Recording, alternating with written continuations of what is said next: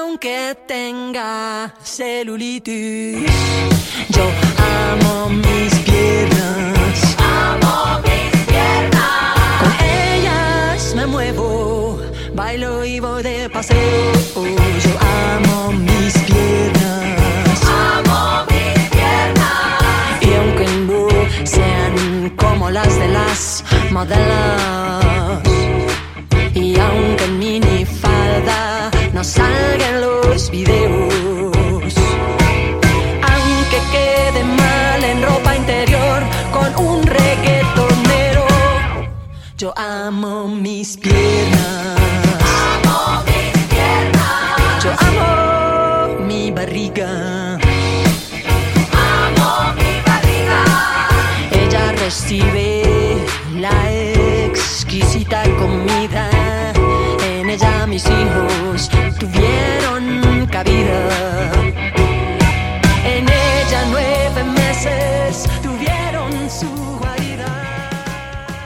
Mis queridos oyentes y oyentes de DLV Radio, ¿qué tal en esta semana gélida y inhóspita que nos está tocando vivir? Yo, por mi parte, estoy aquí escondida en mi madriguera, en mi agujero, esperando que se pase este frío horrible y no sacando ni la nariz por la ventana.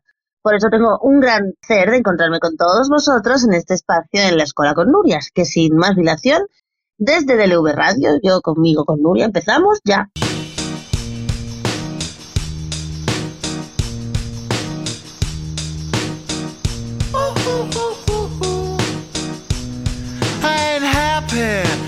Feeling glad I got sunshine in a bag. I'm useless, but not for long. The future is coming on. I ain't happy.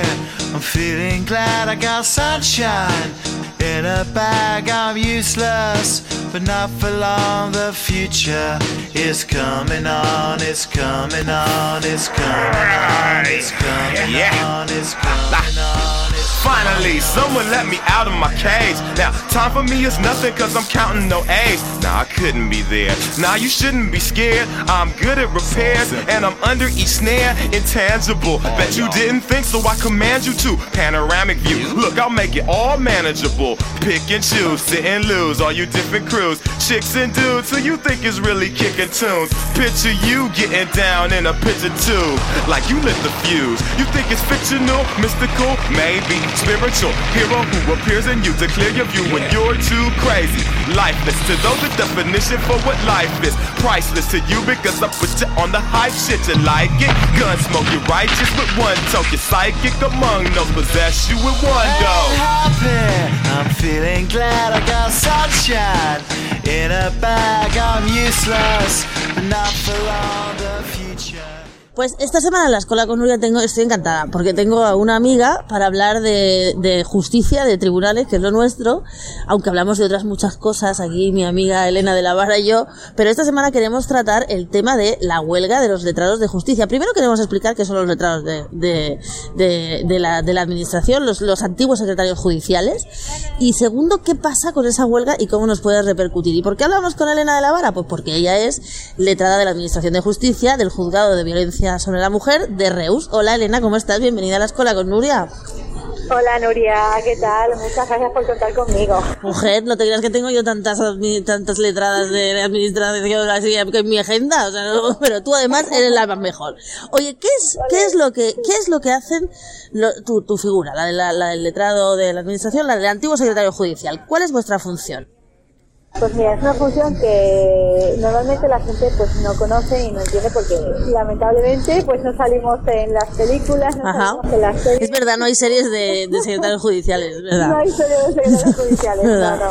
Pero básicamente lo que hacemos es ostentar la fe pública. Para que la gente lo entienda un poquito, somos como los notarios, pero eh, dentro de los juzgados. Eh, digamos que la fe pública, eh, que consiste básicamente en garantizar que eh, todo lo que se realiza nivel jurídico eh, eh, es conforme a la ley, ¿vale? No hay ningún tipo de abuso, se han respetado todos los procedimientos, todos los derechos de- en juego, eh, pues se puede dar fuera del ámbito de la Administración de Justicia o dentro de la Administración de Justicia. Entonces, fuera lo hacen los notarios, en el ámbito registral están los registradores de la propiedad y en el ámbito de la administración de justicia pues estamos nosotros. Nosotros somos quienes controlamos que todo en el procedimiento se realice conforme la ley, es decir, todo lo que ocurre en el, en el, en el juzgado es responsabilidad nuestra, somos quienes respondemos de ello porque somos los garantes de, de que eso se realice efectivamente conforme, conforme a la ley.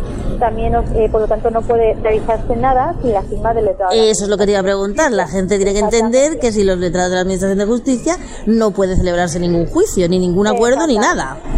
Exactamente, básicamente porque nos corresponde también la función de documentación, es decir, todo lo que se realiza en el juzgado, eh, pues somos nosotros quienes nos encargamos o los responsables de que, de que eso quede reflejado, eh, no solamente que quede reflejado y documentado, sino también, eh, pues eso, y que se realice conforme la ley. Sí. Eh, también nos sentamos en la dirección de la oficina judicial, ¿vale? Es decir, como- porque en, los juzgados, aparte del juez y de los abogados las cosas, pues también hay gente trabajando en la oficina. Claro. ¿no? Los, Los funcionarios de justicia, claro. Exactamente, que son quienes pues, quien realiza eh, la, la documentación, por así decirlo, ¿no? El, eh, datos fundamentales eh, para, para que se haga todo el trabajo, pues en final, eh, en definitiva eso es toda la oficina judicial y quien nos siente la dirección de ellos, pues somos nosotros, ¿no? Entonces tenemos, somos como para entendernos así pronto y mal, una parte de notario y otra parte de juez en la medida de que tenemos que ver también algunas cuestiones. Exactamente. de- de- Pero lo que le tiene que dar súper claro es que cada juzgado del- de todo el país tiene un secretario o Tiene un una secretaria judicial, una letrada de la administración, que sin ellos no funciona. Y ahora habéis convocado una huelga, bueno, han convocado una huelga las, las- los sindicatos o asociaciones que tengáis. ¿Por qué? Pues hemos convocado una huelga porque, eh, a ver, eh, en el año 2009 eh, se realizó una reforma muy importante de la, de la ley procesal que nos atribuyó a, a los entonces eh, secretarios judiciales, que era como nos llamábamos antes, ¿vale? Eh, pues una serie de funciones. Más funciones de las que teníais, ¿no? Exacto. entonces, que eran eh, de competencia sobre todo de los jueces, eh, y pasaron a nosotros, como por ejemplo toda la dirección del procedimiento, ¿vale? Es decir, todos los actos jurídicos que se llevan a cabo desde que se inicia un procedimiento en el juzgado hasta que se celebra y se cita sentencia, no los decide el juez, los decide el letrado de la administración de justicia, ¿vale? Por ejemplo, eh, también todo lo que es la competencia de la dirección de las ejecuciones, que son aquellos procedimientos que sirven para dotar de eficacia a las resoluciones, por ejemplo, judiciales. Por ejemplo, no basta simplemente con que con tener una sentencia en la que se condene a una persona a que pague 5.000 euros, por ejemplo, a otra, sino que si esa sentencia luego no se cumple... Claro, hay que haber una ejecución, una Ah, ejecución. Exactamente, donde se acuerdan embargos, subastas, etcétera, etcétera, ¿no? Pero hay que explicarle a Elena, hay que explicarle a la gente que no solo, o sea, en todos los órdenes judiciales, en todos, en familia, bueno, en civil, en penal, en laboral, en contencioso, en todo. Lo digo porque la gente tiene que hacerse una idea del problema que es. O sea, es que sin vosotros no va a funcionar nada, nada. Eso es, está todo parado, efectivamente. Entonces, bueno, básicamente lo que ocurre es que nos atribuyeron muchísimas competencias y muchísimas responsabilidades, ¿vale? Eh, como estábamos en, entonces en plena crisis de, de ladrillo del año 2009, pues por arrimar el hombro, básicamente pues dijimos, vale, denunciamos por el momento a este incremento de, de trabajo, porque es básicamente como si tú te contratan, digamos, para poner ladrillos en una obra y luego te ponen también a que si a, A la rachola, a la lampistería, y exacto, sí. Vale, de acuerdo, yo lo hago, pero págame por este trabajo también, ¿no? no o sea, pero eh, esto no lo hicimos en su momento, en el año 2009, por las circunstancias, porque no queríamos sangrar más todavía, ¿no? Aunque a pesar de eso que somos, y también es importante destacarlo, somos muy poquitos a nivel estatal, ¿vale? O sea, somos 4.000 eh, de administración de justicia, que eso a nivel presupuestario es nada, ¿vale? Y a nivel de, de grupo somos un grupo muy pequeño. Eh, pero aún así arrimamos nuestro hombro en la medida que pudimos. Eh, ¿Qué pasa? Han pasado más de 14 años y esto no se ha producido, no se ha producido esta, esta mejora, esta adecuación salarial y además se han ido incrementando posiblemente también las competencias. Por ejemplo, anteriormente eh, los encargados de registro civil eh, lo eran los jueces, ahora somos también los letrados de la Administración de Justicia. Que lo- para que lo entienda la gente, somos los que eh, nos encargamos de las nacionalidades, de los matrimonios, o sea, nosotros casamos De los- con la gente. claro, los no matrimonios, claro, gente, claro, claro. Todo ese tipo de cosas, ¿vale? Claro. No lo hace, lo hace ya no, lo hacemos de nosotros. Bueno, pues estas funciones, si han despegado del juez, nos la han pasado a nosotros y nosotros no cobramos nada por esto, por ejemplo. Eh, sí, entonces, hace cosa de un año y pico, en el, no recuerdo mal, el presupuesto 2021, se incluyó eh, una disposición eh, adicional donde se recogía por fin que el gobierno tenía la obligación de... eh, De pagar por el trabajo. De, de pagar por el trabajo que se hace. Ajá. Porque llevamos 14 años trabajando gratis, Ujú. ¿vale? Y estas funciones trabajándolas gratis. Eh, bueno, eh, luego también tenemos un concepto muy importante que es la base de nuestros problemas realmente, que es que, y es una de las cosas que reivindicamos, aunque no se le da tanto a esto, es la negociación colectiva propia. ¿Por qué? Porque eh, según la propia ley orgánica del Poder Judicial, la que regula como el funcionamiento de los cuerpos eh, de, de que trabajan en justicia, ¿vale? Tanto jueces, fiscales, letras de justicia, etcétera, etcétera. Pues dice que nuestros representantes sindicales son los sindicatos generalistas, ¿vale? Ah. Son los mismos que representan a pues, los gestores, Ujú, contadores, A los funcionarios. Claro, entonces ¿qué pasa? Que aquí hay un choque de intereses, porque aunque nosotros no somos la patronal, porque no lo somos, porque nosotros ni contratamos a nadie, ni despedimos a nadie, ni nos quedamos con eh, la pluralidad de, Ya, trabajo, Ni, ni nada de nada, sí que somos quienes organizan el trabajo Claro. y tienen un puesto directivo respecto a ello. Sí, sí, hay sí. un choque de, de intereses. ¿Qué pasa? Que los sindicatos, pues, es, eh, eh, no, no es que no solamente no nos representen, porque es que no tienen, o sea, no hay ningún letrado, o, o habrá uno o dos en toda España mejor, que está afiliado a los, a los sindicatos y por tanto no tiene ninguna representatividad sobre nuestro cuerpo. Entonces la negociación colectiva está ahí fuera. Claro, exactamente, sino que además es que actúan directamente en contra de nosotros. Por ejemplo, nos impugnaron el decreto de sustituciones que teníamos, que para que la gente lo entienda, es el decreto que regulaba en lo que lo que cobramos, ¿vale? Cuando sustituimos de forma permanente en otro juzgado, es decir, eh, a falta de un compañero eh, que cumple su función en su juzgado, pues no llevamos un juzgado, sino que llevamos dos. Pues con la responsabilidad de llevar dos juzgados cobramos una miseria. Claro. Y cuando, cuando es costoso, cobramos 100 euros. Claro, pero O sea, a ese punto. Pues esto que este de los que regulaba, o sea, por ejemplo, eh, pues un sueldo o sea, un complemento pues más o menos mínimamente decente, ¿vale? Pues Mm. eso lo impugnaron, aunque no se daña a nadie, porque no se daña a nadie, no, lo- nos lo tiraron también. Mm. Eh, pero cosas así, o sea, conti- continuamente eh, trabajando en contra nuestra, Ya. en contra nuestra y metiendo en contra nuestra y pasando como lo que lo que la gente tiene que entender es que el dinero que vosotros estáis pidiendo no es, o sea, para empezar, no es la gran cosa y segundo, o sea, la responsabilidad, la responsabilidad del funcionamiento de todo el aparato de justicia, de todo el Estado, va sobre vosotros. O sea, nadie le extrañaría que, le- que los médicos pidieran un, un- un aumento de salario, incluso a nadie le extrañaría que los jueces pidieran un aumento de salario o que se le pagaran. Sin embargo, la gente no entiende muy bien el tema de los, de los letrados de la administración porque no tiene claras vuestras funciones. O sea, como si no existierais. Exactamente, básicamente. Eh, yo siempre digo que el trabajo de la Administración de Justicia es un trabajo que no se nota cuando está, pero sí cuando Exacto. falta. Eh, y ahora lo vamos a no- y ahora lo vamos a notar porque que yo sepa todo lo que no sea causa con preso se va a paralizar. Todo, todo. Eh, ba- Básicamente todo lo que en penal, todo lo que nos causa con preso, medidas cautelares, violencia de género, que son servicios mínimos, pero todo lo demás eh, se suspende. Todo lo demás entienda, entienda todo el mundo. Entienda todo el mundo que son denuncias por despido, reclamaciones de cantidad, herencias, divorcios, custodias, todo. Todo lo que tengan en los juzgados. Sí, sí, sí, sí, todo es suspendido. Pago de pensiones, ojo, que también es importante destacar que es que nosotros somos los tesoreros también del juzgado. Ajá. quienes controlamos el dinero que entra y que sale del juzgado. Ajá. Vamos, que se puede liar un pollo a Elena del Sí, copón. exactamente. Si, no- si nosotros, no, si nosotros no, pagamos, no trabajamos, no se hacen pagos. No se hacen pagos de las multas, de, eh, de los depósitos al Estado, por ejemplo.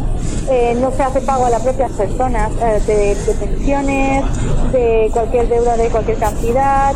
Eh, no se hacen embargos, no se hacen subastas pública no absolutamente Claro, claro. nada nada, queda absolutamente todo para No se pagan costas, no se cobran costas, no se pagan nada, No tasaciones, nada.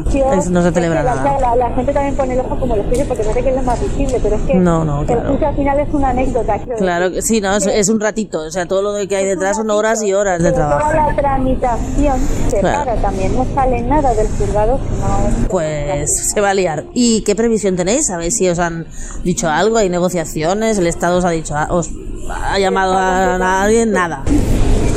El Estado, pues básicamente se ha dedicado a mentir, a insultar, Sí. básicamente. Así he oído que era una huelga política lo que habéis hecho. Eso lo he oído yo. Así, como sabes, sí, sí, como, sabes, es una, es una huelga política, sí. Mm. Eh, en fin, nos ha llamado golpistas, el secretario de, de Estado de Justicia nos ha llamado golpistas, Ah. entre otras lindezas.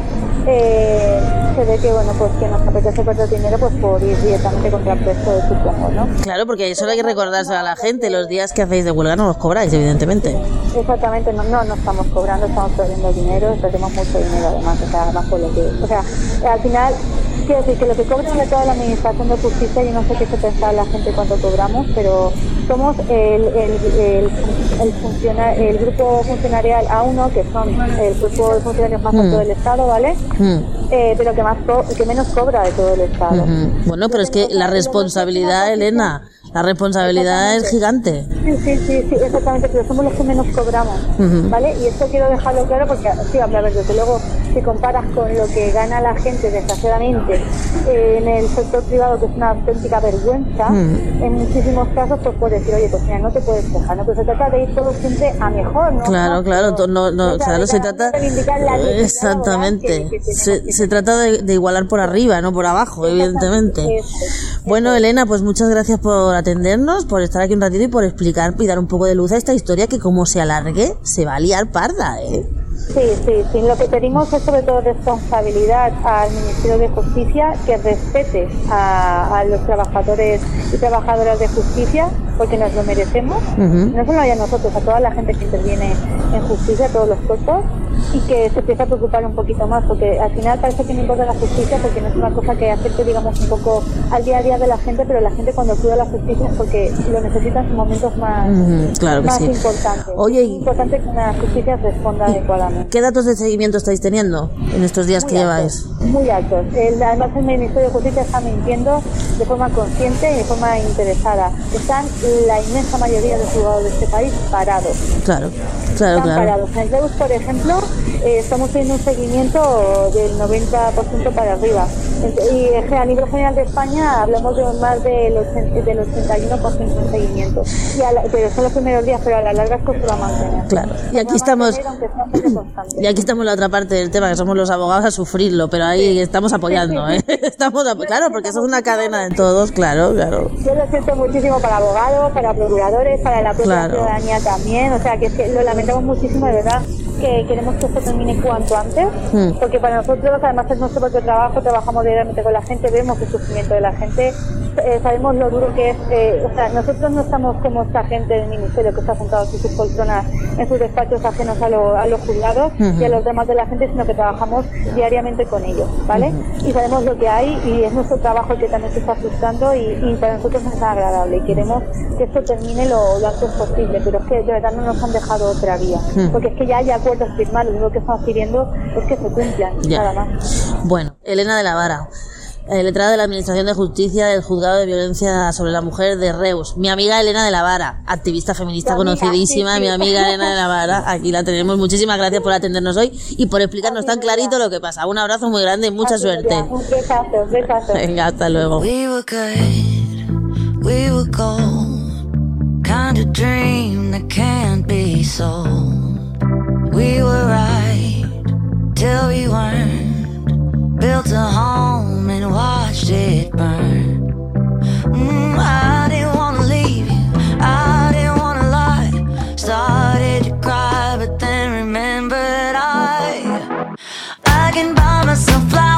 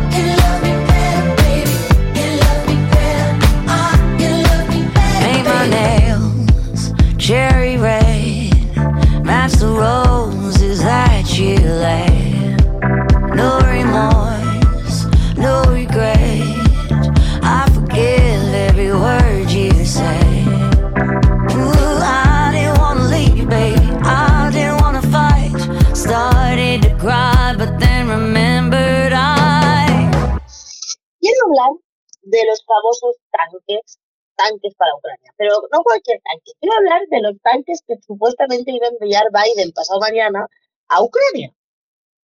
Salió Biden diciendo que ellos iban a mandar 31 pedazos de tanques del copón bendito a Ucrania en 0,1. Sin embargo, en una posterior rueda de prensa después reconoce que los tanques van a tardar por lo menos 24 meses en llegar. No digo 24 por decir un número, digo 24 porque es lo que dijeron.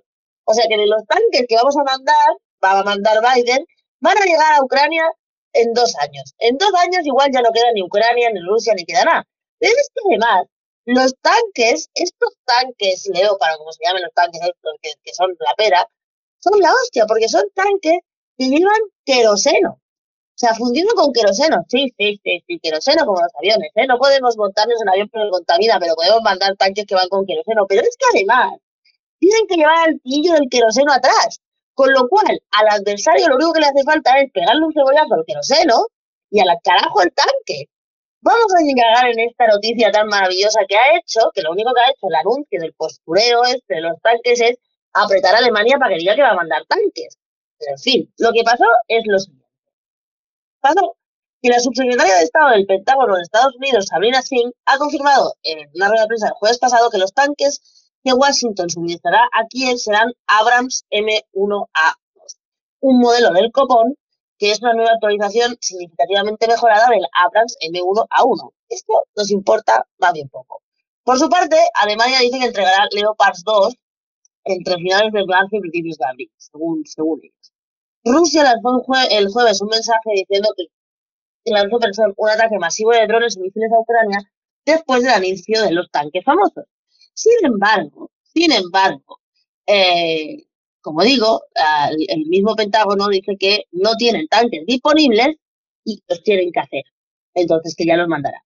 Pero en todo esto hay que fastidiarse. En toda esta historia resulta que el único medio cuerdo es Donald Trump. Sí, sí, Donald Trump, que dijo, que dijo que primero vienen los tanques y luego las armas nucleares. Donald Trump cargó el jueves pasado contra el envío de carros de combate a Ucrania, pues considera que tras eso lo siguiente serán las armas nucleares.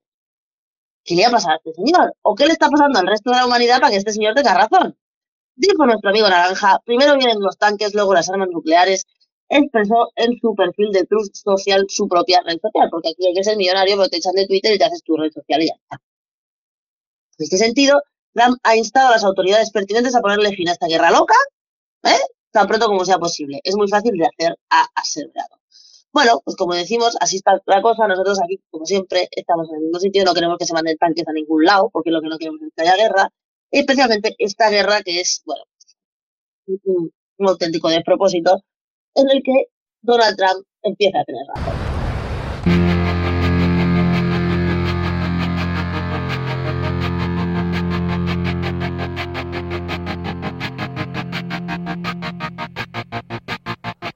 I walk a lonely road, the only one that I have ever known.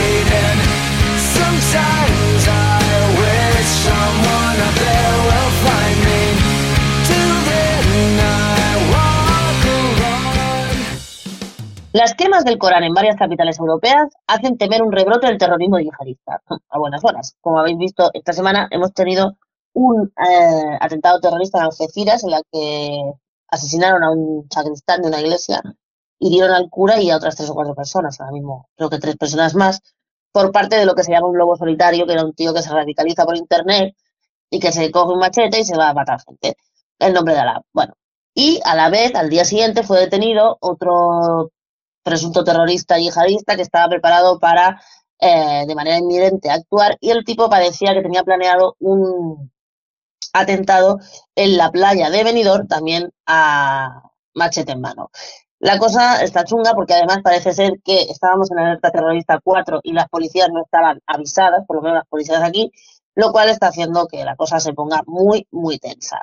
En ABC Internacional, que es donde estamos recogiendo esta noticia, nos explican que el presidente turco, turco Erdogan acrecienta su liderazgo en el Islam tras sus amenazas a Estocolmo y La Haya en escenario, en- y escenarios de los hechos de quemas del Corán. La quema de ejemplares del Corán en recientes manifestaciones de la extrema derecha en Estocolmo y La Haya amenazan con deteriorar las relaciones de Europa con el mundo del Islam, patria de un cuarto de la población mundial, y dan argumentos a la acción de grupos terroristas islámicos que afortunadamente no han llevado a cabo atentados masivos en las capitales occidentales desde hace tiempo.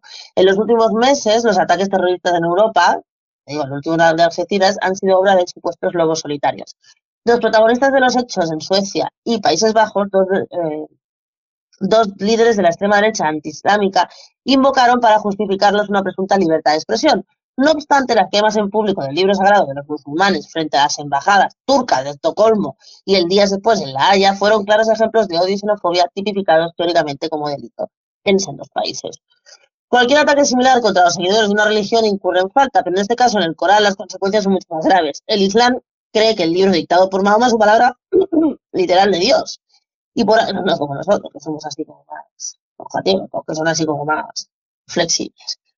Y por tanto, sagrado en su totalidad. Y el musulmán tiene la obligación de defenderlo con su vida. La fatwa, con sentencia de muerte dictada en 1989 por el Ayatollah Khomeini contra el escritor británico Salman Rushdie, demostró que las consecuencias de un agravio contra el Corán si es publicitado y las autoridades no reaccionan. El Corán es tan sagrado hasta que en su condición de manuscrito en la lengua árabe del siglo VII, que los historiadores creen que esa fue la razón principal para que nos implantara la imprenta en Oriente Próximo hasta mediados del siglo XVIII.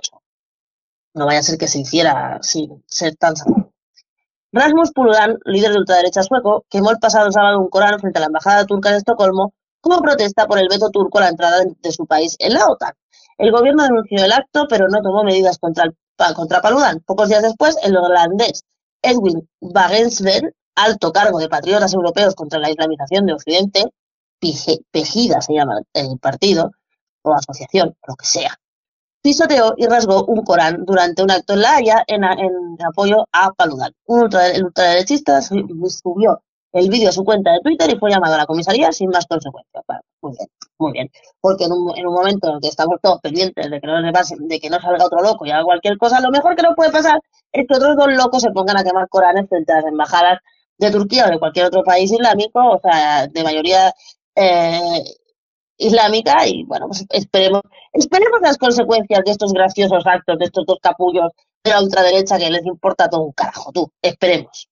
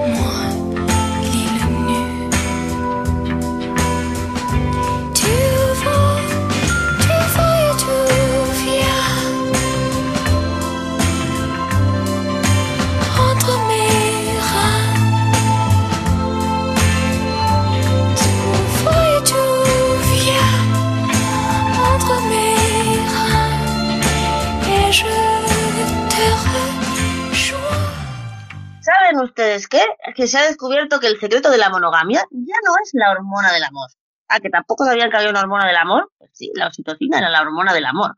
Unas investigaciones con ratones de la pradera, como chiquito, conocidos por su fidelidad, sugiere que la ausencia del receptor de oxitocina no influye en el vínculo con sus parejas y sus crías. ¿Mm?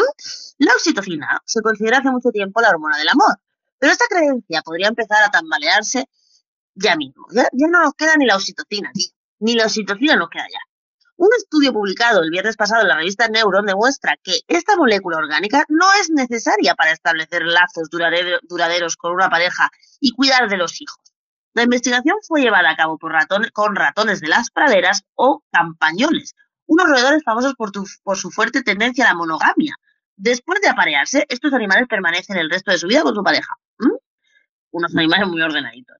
Forman vínculos muy fuertes y rechazan de forma activa compañías potenciales del sexo opuesto. Además, el macho se involucra en la misma medida que la hembra en el cuidado de la prole. Esto no, esto no, esto no es posible en nuestra especie. Un ejemplo para nuestra propia especie, como digo, estudios previos que usaron drogas para bloquear la unión de la oxitocina a su receptor encontraron que los ratones de campo no podían unirse cuando se bloqueaba la señalización de la hormona. Es decir, sus grandes cualidades para el amor parecían depender de esta sustancia. Los neurocientíficos Manoli, Devanan Manoli de la Universidad, no Manoli, Manoli, mi prima Manoli no, Manoli de la Universidad de California y Nira Osad de Stanford lo pusieron en duda. Utilizaron la técnica de la edición genética para crear campañoles que carecen de receptores de oxitocina funcionales. Luego, probaron si los ratones mutantes podían formar lazos duraderos con su pareja y para su sorpresa lo lograron tan fácilmente como los no mutados. El receptor resultó prescindible para el parto y la crianza y los campañoles mutantes no solo pueden dar a luz, sino que también pueden amamantar. Tanto los machos como las hembras se involucraron en los comportamientos parentales habituales de acurrucarse, lamerse, acariciarse y pudieron criar cachorros hasta la edad del destete. Sin embargo, las hembras tenían una liberación de leche limitada. Como resultado, menos crías sobrevivieron hasta la edad del destete y los que lo hicieron eran más pequeñas. Otra diferencia clave es que mientras que la mayoría de los estudios farmacológicos suprimen la señalización del receptor de la oxitocina en animales adultos, este estudio la desactivó cuando los campañoles embriones, eh, cuando los eran embriones. Dije de los investigadores que hicieron una mutación que comienza antes del nacimiento y podría ser que haya vías compensatorias o redundantes que se activen en esos animales mutantes y enmascaren los déficits en el apego. Así que la ilusión de un spray de oxitocina para reconducir a una esposa o a maridos infieles o incluso para solucionar problemas más graves de- se desvanece completamente. La gente, según el estudio, esperaba que la oxitocina fuera una poderosa terapia para ayudar a las parejas con deficiencias cognitivas sociales como el autismo o la esquizofrenia, indica el investigador. Pero esta investigación demuestra, según él, que probablemente no haya una varita mágica para algo tan complejo como el comportamiento social y el amor. Así que, ya te digo, como decía antes, ya no nos queda ni la oxitocina.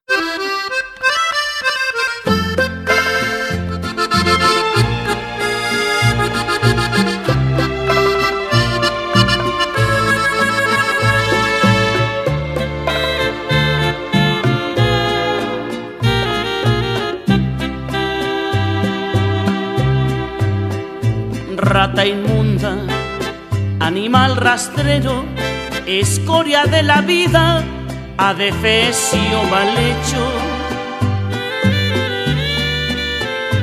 infrahumano, espectro del infierno, maldita sabandija, cuánto daño me has hecho. Pues el reto de esta semana es para la irresponsabilidad total de nuestra querida ministra de Igualdad, que me parece que nunca le hemos dado rata, porque la damos por perdida, la damos por perdida a esa chavala, de verdad que damos una cosa irrecuperable, pero esta semana es que de verdad se ha ganado un rata bien gordo. Primero por ponerse de culo, perdón que lo diga así, para reformar su propia ley de la CSI para evitar que sigan saliendo gente a la calle, cosa que no va a evitar ninguna reforma, porque la ley más favorable seguirá aplicándose a los reos que están en prisión. La, la más desfavorable solo se le aplicará a los que entren en prisión a partir de ahora, se van entendiendo el asunto. Y por otra parte, parece que amenaza o ha salido a la prensa con amenaza con desahuciar a más de 40 asociaciones feministas de sus locales que pagan con subvenciones del Estado porque no le parecen afines. Mira, Irenita, de verdad, ya se nos está haciendo larguísimo, larguísimo hasta que te largues. Y para que no te vayas sola, el rata. alimaña, culebra ponzoñosa, desecho de la vida, te odio y te desprecio. Rata de dos patas, te estoy hablando a ti, porque un bicho rastrero, aun siendo el más maldito, comparado contigo, se queda muy chiquito. Maldita sanguijuela, maldita cucaracha,